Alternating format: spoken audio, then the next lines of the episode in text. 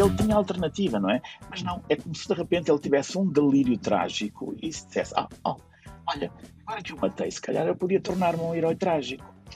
E essa ânsia de, de, biografia que ele tem e, e de que a Mariana é o último sustentáculo é uma das formas que o livro tem de se tornar mais complexo. Aquele herói não é propriamente um herói trágico, é alguém que a certa altura se namora da ideia de ter um destino trágico e tem sucessivamente oportunidades de sair dele e recompor a sua vida de um ponto de vista absolutamente normal e recusa tudo e diz no final, por amor da minha dignidade me perdi.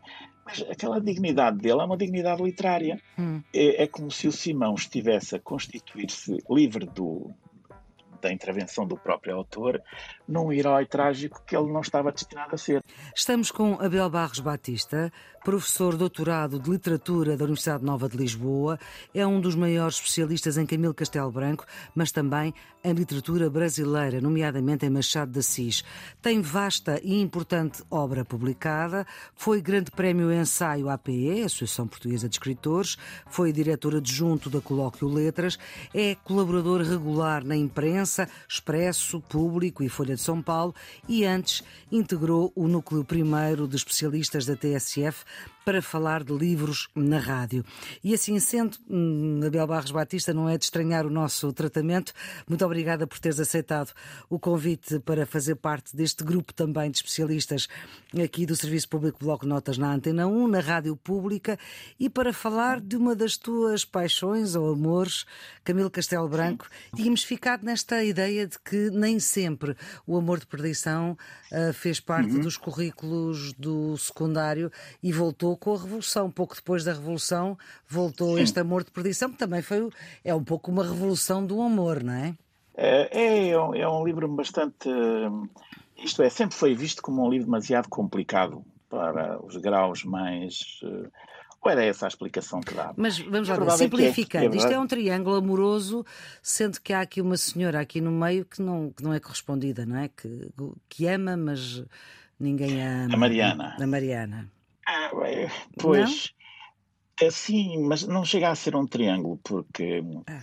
é, é um bocado mais complexo que isso, porque o, o Simão tem uma altura em que diz, na cadeia, que diz que gostava, que não pode dar o que ela quer, que gostava de fazer dela sua mulher e gostava que ela pudesse dizer o meu marido foi ferido e eu tratei dele, o meu marido foi preso e eu acompanhei-o na prisão, o meu marido foi para o degredo e eu acompanhei-o ao sol do degredo, etc.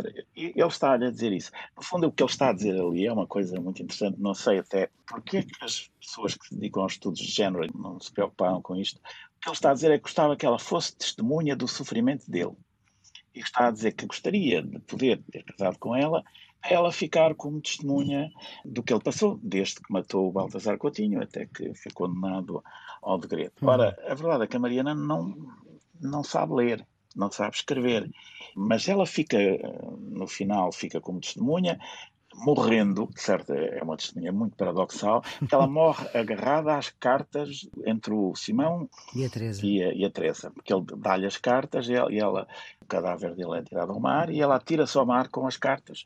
No avental, depois elas ficam espalhadas na água, etc o que coloca uma questão importante, como é que o autor do livro, que é o Camilo, como é que ele foi recolher as cartas que estavam espalhadas ali pelo, pelo mar, etc. Portanto, Isso é um uma, pormenor, uma... é um pormenor, portanto, quer dizer que, é, quer dizer é, que a é um tinta e a água... Poética. Exatamente, isso, quer dizer que a, que a tinta não se desfez na água. Mas quer dizer mais do que isso, quer dizer mais do que isso, como se ela simbolicamente tivesse preservado Exatamente. o amor dos outros dois e fosse ao mesmo tempo testemunha do que aconteceu é uma testemunha que apenas assistiu e uma testemunha que contribuiu para o desfecho.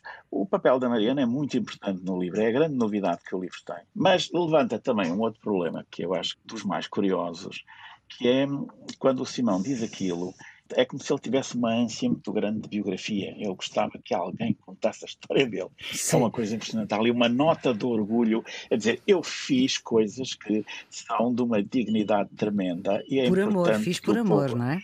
Pois, é, isso é bastante debatível. É bastante ah. debatível que seja. porque há, há, uma discussão grande desde o António Sérgio. O António Sérgio foi o primeiro a dizer que ele era um acelerado bandido e que se ele queria matar, matava, não se punha para lá dizer coisas. Mas a verdade é que o, o livro é muito curioso nesse aspecto, porque Camilo, o autor, explica praticamente tudo explica inclusivamente eh, aquele detalhe do dinheiro, quando a Mariana percebe que o Simão não tem dinheiro, explica o detalhe dela lhe dar uma, uma sopa numa tigela dizendo que nunca serviu, etc. Eh, ela é muito explícita nessas explicações. Mas hum. não diz nada sobre o, uh, o assassínio do, do Baltasar Coutinho. Ele diz que o Simão está lá, está à espera, o outro chama-lhe uma coisa, ele chama-lhe outra, e de repente o Baltasar cai com dois tiros de pistola. Baltasar Coutinho, o, o, que era o... Era o primo, o primo, primo. Da, da Teresa, que seria o rival, não é? Uh, mas a, toda a descrição indica que o Simão não vai lá provavelmente para o matar, mas que mata num impulso. Mas, por outro lado, a, a maneira como ele conversa, como ele fala, não é compatível com o impulso.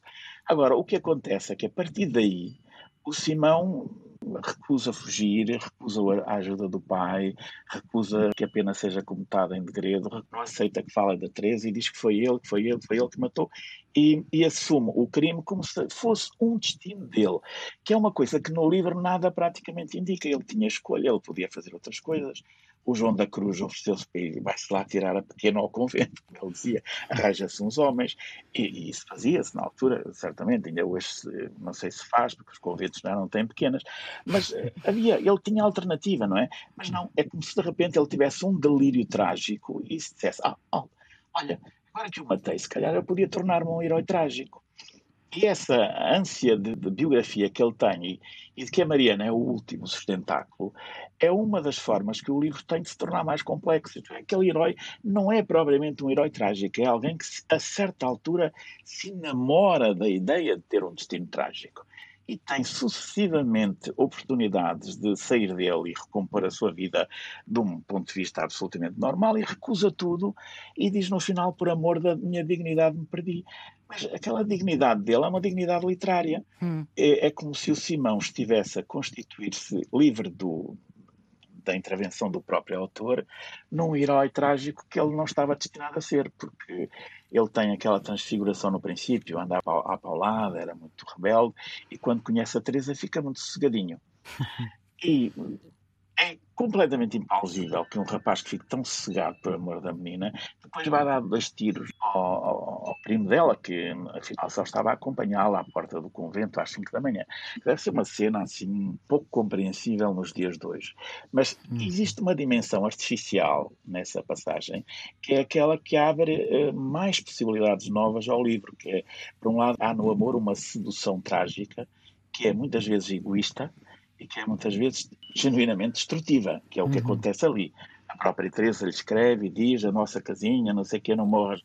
E ele, a essa altura, tem um momento de fraqueza, mas não, no geral ele fica preso daquela ideia de que o destino dele está traçado a partir do momento em que ele matou o Baltasar Coutinho.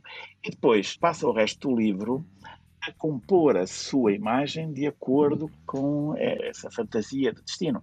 A Mariana é a principal vítima disso ela vai atrás dele, ela leva as cartas, ela ajuda em tudo e no final morre, quando ele morre, porque ela não tem mais caminho, fica presa naquela fantasia, não consegue ser a testemunha biográfica, a cronista, no uhum. fundo, a cronista da. Que ele gostava que ela fosse. Do, que ele gostava que ela fosse, mas também não consegue ser mais nada. Mas tem um gesto final que é, no fundo, é a única que põe termo à sua vida de uma forma deliberada.